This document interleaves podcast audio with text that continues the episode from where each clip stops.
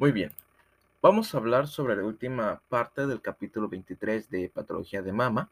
Vamos a hablar sobre los tumores estromales. Este va a ser un episodio corto a comparación de los demás.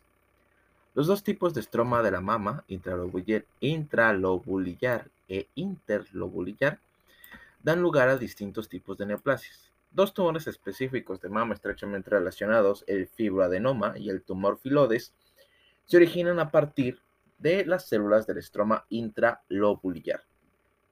Ok, eso es importante. Estos tumores se denominan bifásicos porque también incluyen un componente epitelial distinto del neoplásico, cuya proliferación puede ser estimulada por factores de crecimiento elaborados por las células estromales. Tanto el fibroadenoma como el tumor filodes presentan mutaciones somáticas en MET12, un componente de un complejo proteico múltiple llamado mediador que, une la ARN polimerasa 2 con factores de transcripción específicos de unión al ADN. Sin duda, no es una coincidencia de que el otro tumor que está claramente asociado con las mutaciones de MET12, el leiomioma uterino, también se origina a partir de las células estromales dentro de un órgano que es sensible a las hormonas sexuales femeninas. Puede que al modificar la función mediadora de las mutaciones de MET12 se alteren la expresión de genes regulados por hormonas sexuales que controlan la proliferación y supervivencia de ciertos tipos de células estromales. Por el contrario, el estroma interlobular es la fuente de los mismos tipos de tumores encontrados en el tejido conjuntivo en otros sitios del cuerpo, por ejemplo, lipomas y angiosarcomas, así como de tumores que surgen con más frecuencia en la mama, por ejemplo, miofibroblastoma y tumores fibrosos, y se componen solo de células estromales. Fibroadenoma. El fibroadenoma es, es el tumor benigno más frecuente de la mama femenina. Dos tercios de los fibroadenomas albergan mutaciones conductoras de MET12. La patogenia del resto es incierta. Muy bien, eso suena muy interesante. Morfología. Los fibroadenomas varían en tamaño desde menos de un centímetro hasta tumores grandes que sustituyen la mayor parte de la mama. Suelen manifestarse como una masa palpable en mujeres jóvenes y como una densidad mamográfica. Ah, o también como calcificaciones agrupadas en mujeres mayores. Los tumores son nódulos de color blanco, grisáceo, elásticos y bien delimitados que sobresalen del tejido circundante y a menudo contienen espacios en forma de hendidura revestidos por epitelio. El estroma frágil y a menudo mixoide se parece al estroma intralobular normal. El epitelio puede estar rodeado por estroma que es un patrón pericanalicular o comprimido y distorsionado por él, patrón intracanicular. En las mujeres mayores, el estroma suele volverse densamente hialinizado y el epitelio atrófico. Características clínicas. La mayoría de los fibroadenomas eh, aparecen en mujeres de entre 20 y 30 años y con frecuencia son múltiples y bilaterales. Estos tumores son hormonosensibles y pueden aumentar de tamaño durante el embarazo y remitir después de la menopausia. El crecimiento rápido y el infarto durante el embarazo pueden generar una falsa sospecha de carcinoma. Curiosamente, casi la mitad de las mujeres que reciben ciclosporina A eh, después de un trasplante renal presentan múltiples fibroadenomas bilaterales que remiten tras suspender el tratamiento. No está claro si estas lesiones son neoplásicas verdaderas o hiperplasias reactivas. Los fibroadenomas asocian a un riesgo levemente mayor de carcinoma, riesgo que puede ser mayor si existen características complejas, como quistes mayores de 0.3 centímetros, adenosis esclerosante, eh, calcificaciones epiteliales o cambios apocrino papilar. Sin embargo, estos cambios también se asocian con una mayor probabilidad de encontrar otras lesiones en el tejido mamario circundante, por ejemplo, hiperplasia típica, y estos pueden ser los verdaderos condicionantes del aumento del riesgo. Tumor filoides. El tumor filodes, eh, como el fibroadenoma, se origina a partir del estroma intralobular, pero es mucho menos frecuente.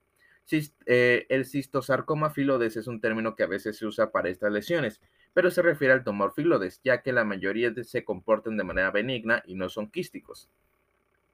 Al igual que los fibroadenomas, la mayoría de los tumores filodes presentan mutaciones de MET12.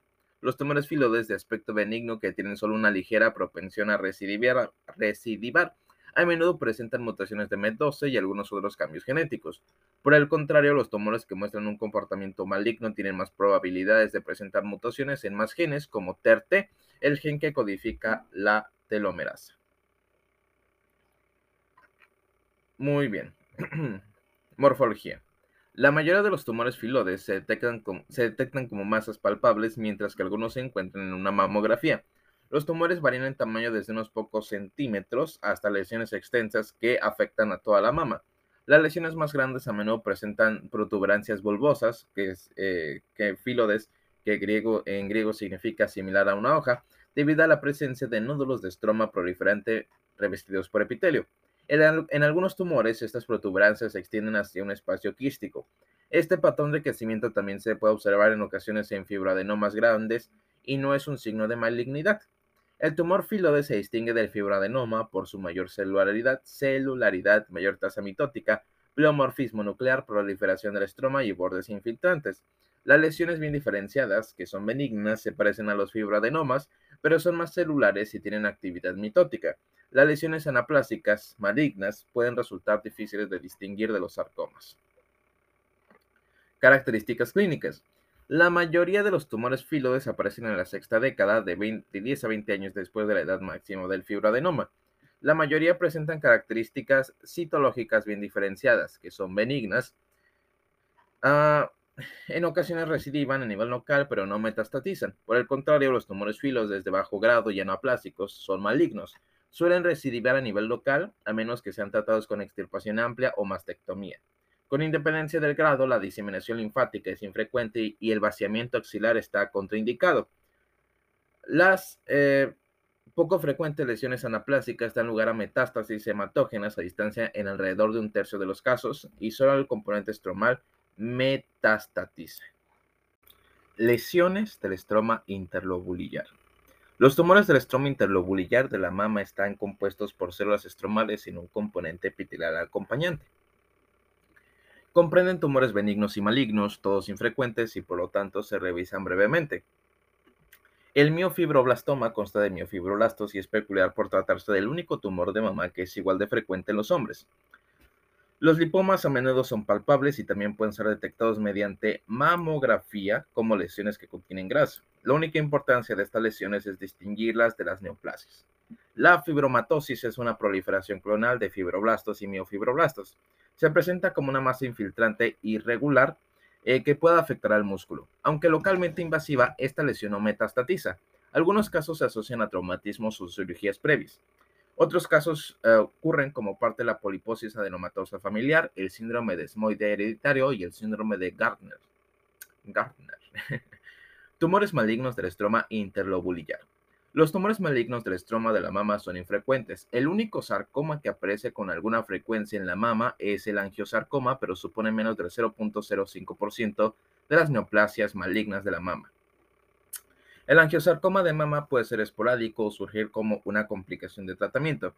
La mayoría de los angiosarcomas esporádicos aparecen en el parénquima mamario de mujeres y jóvenes, edad media de 35 años, y tienen un pronóstico malo. Los tumores que aparecen después del tratamiento del cáncer de mama normalmente afectan a mujeres mayores y se asocian a radioterapia o edema crónico. Tras la radioterapia, aproximadamente el 0.3% de las mujeres presentan angiosarcomas de la piel de la mama y la mayoría de los casos se diagnostican de 5 a 10 años después del tratamiento. Otros tumores malignos de la mama. Las neoplasias malignas de mama que se originan a partir de linfocitos o piel o metastásicos de otros sitios representan menos del 5% de los cánceres de mama.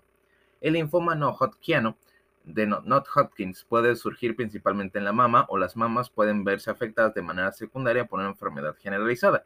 La mayoría de los linfomas de mama primarios son del tipo de linfocitos B, mientras que los infrecuentes linfomas T pueden asociarse a los implantes mamarios, posiblemente debido a una inflamación crónica que se sabe que estimula la aparición de linfomas en otros contextos. Las mujeres jóvenes con linfoma de Burkitt eh, pueden presentar una afectación mamaria bilateral extensa, a menudo durante el embarazo o la lactancia. Los tumores malignos pueden surgir de la piel o la dermis y de la mama. Estos tumores son idénticos a sus equivalentes encontrados en la piel u otros lugares. las metástasis a la mama son extraordinarias y con mayor frecuencia se originan a partir de melanomas y cánceres ováricos. Conceptos clave de los tumores estromales. El estroma intralobulillar es el origen de los tumores bifásicos, el fibroadenoma y el tumor filoides. Los fibroadenomas son los tumores benignos más frecuentes de la mama. Los tumores del estroma interlobulillar se comprenden únicamente de células estromales y comprenden lesiones tanto benignas como malignas. El angiosarcoma es la neoplasia maligna del estroma más frecuente y puede ser esporádico o asociarse a la exposición a radiación o linfoedema.